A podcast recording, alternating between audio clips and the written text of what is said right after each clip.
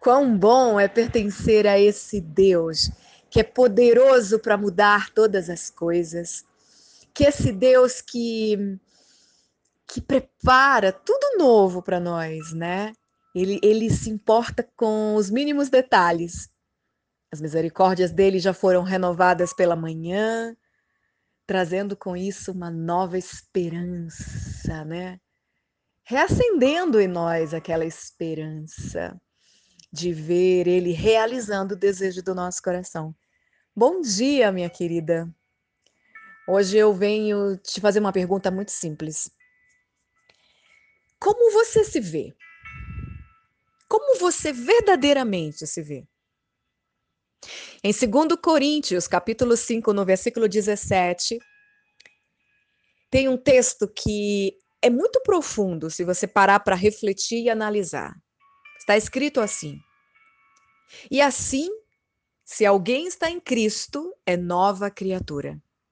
As coisas antigas já passaram, eis que se fizeram novas. Uau!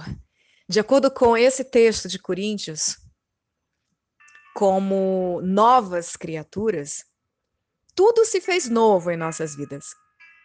Mas faz necessário a renovação da mente para que possamos nos ver como Deus nos vê. Jesus disse que os odres novos não suportam vinho velho, e vice-versa. Porque o vinho novo romperá os odres velhos. Então, assim acontece com a nova natureza que recebemos com o novo nascimento. A nova realidade não é suportada pela velha mentalidade. A nova natureza foi criada para acompanhar os benefícios da obra redentora de Cristo. Vida eterna, saúde divina, prosperidade. Sabe, minha querida, as, as coisas velhas se passaram, mas muitas de nós ainda carregam pesos do passado que, que nos impedem de avançarmos, né? Devido, devido à forma em que o mundo nos moldou, né? É, devido à forma que o mundo moldou os nossos pensamentos. Por isso, nos vemos é, muitas vezes paralisadas. Nós vemos também muitas irmãs paralisadas, retrocedendo, né? necessitadas aí do leitinho espiritual, quando na verdade deveriam estar sendo nutridas com alimento sólido. Sabe, naturalmente falando, quando nós vamos para um banco abrir uma conta, por exemplo, precisamos apresentar a nossa carteira de identidade para comprovar que somos nós mesmas. Ok? Então, o gerente ele não tem dúvida de que somos, né? É, de que somos quem dissemos ser. E, portanto, desfrutaremos dos benefícios que aquela instituição bancária tem para nos oferecer, correto? Bom, do mesmo modo, minha querida, espiritualmente, nós somos abençoadas com toda a sorte de bênçãos nas regiões celestiais para nos apropriarmos daquilo que nos pertence. Nós precisamos falar aquilo que cremos. Mas como podemos andar em prosperidade se não cremos que somos prósperas?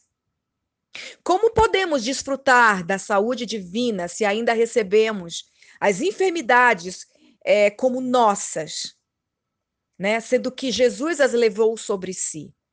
Tem muita mulher, tem muita gente dizendo assim: ai, o meu câncer, a minha úlcera, a minha gastrite, ai, a minha enxaqueca, a minha endometriose. Ei, muitos não, não estão percebendo naturalmente as bênçãos disponibilizadas. Eu vou falar novamente. Muitos não estão sacando, entende? Naturalmente as bênçãos disponibilizadas. Espiritualmente, por não se apropriarem de sua verdadeira identidade em Cristo. E isso só ocorre pela fé. À medida que nos expusermos a palavra. Onde já se viu dizer que é crente, que é cristã e não conhece a palavra de Deus? Sabe, Jesus ele sabia quem ele era desde criança. E não há nenhum versículo que o mostre preocupado com as finanças ou com alguma enfermidade em seu corpo. Não houve circunstâncias nem limitações capazes de paralisar e impedir Jesus de cumprir o seu propósito aqui na terra. Ai, pastora Carol, mas eu não sou Jesus. Sim, você não é Jesus. Mas a palavra de Deus diz que nós temos que ser imitadores de Cristo, ou não. Temos que andar como ele andou. Sabe, note que o diabo sempre utilizou da mesma estratégia ao longo dos tempos para operar o seu trabalho como ladrão, porque o, o diabo nada mais é do que um ladrão, matando a influência divina sobre o homem, roubando a identidade do ser humano e, por fim, destruindo. Sabe, ele plantou a dúvida em Eva de quem ela era, quando disse que ela seria como Deus, se comesse do fruto do bem e do mal, além de não saber quem ela era, conduziu Adão ao erro. Gente, quando Satanás foi tentar Jesus, foi no quesito da identidade, ao dizer: se és o filho de Deus, manda que esta pedra se transforme em pão, como está em Lucas capítulo 3. Cap Lucas capítulo 4, versículo 3. Assim como as últimas palavras ditas pelas pessoas durante a crucificação de Cristo foram a respeito da sua identidade. Salva-te a, Salva-te a ti mesmo, se és filho de Deus e desce da cruz. Afinal, ele era o rei de Israel, não é? Sabe, atualmente vivenciamos uma doutrinação acerca de identidade e gênero, porque o intuito de Satanás é promover o caos na sociedade com as pessoas que não sabem quem são. E na igreja, ele usa doutrinas humanas e de demônios também.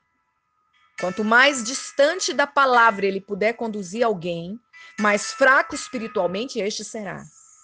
E por consequência estará vivendo aquém da vida vitoriosa que Deus planejou e tornando-se alvo fácil para promover um evangelho fraco e sofrido. Minha querida, posicione-se como filha de Deus, que nasceu para o louvor da sua glória, a imagem e a semelhança dele que reina em vida. É raça eleita, sacerdócio real, nação santa, povo de propriedade exclusiva de Deus. Quando todos os adjetivos utilizados na Bíblia para descrevê-lo tornarem-se revelação em seu espírito, nada vai paralisá-lo. Eu estou falando isso com algum homem aqui que está me ouvindo quando todos os adjetivos utilizados na Bíblia para descrevê-lo tornarem-se revelação em seu espírito, nada vai paralisá-lo. E para você, mulher, quando todos os adjetivos utilizados na Bíblia para descrevê-la tornarem-se revelação em seu espírito, nada e ninguém vai paralisá-la. Minha querida, nós temos a vida zoe de Deus. E ele colocou o Espírito Espírito Santo em nós para nos auxiliar a vivê-la de forma plena.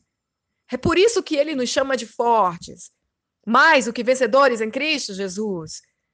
Quando estas verdades tornarem-se revelação em nosso espírito, iremos experimentar qual é a boa, agradável e perfeita vontade de Deus para nossas vidas. Pensa nisso nessa manhã. Deus abençoe a sua vida.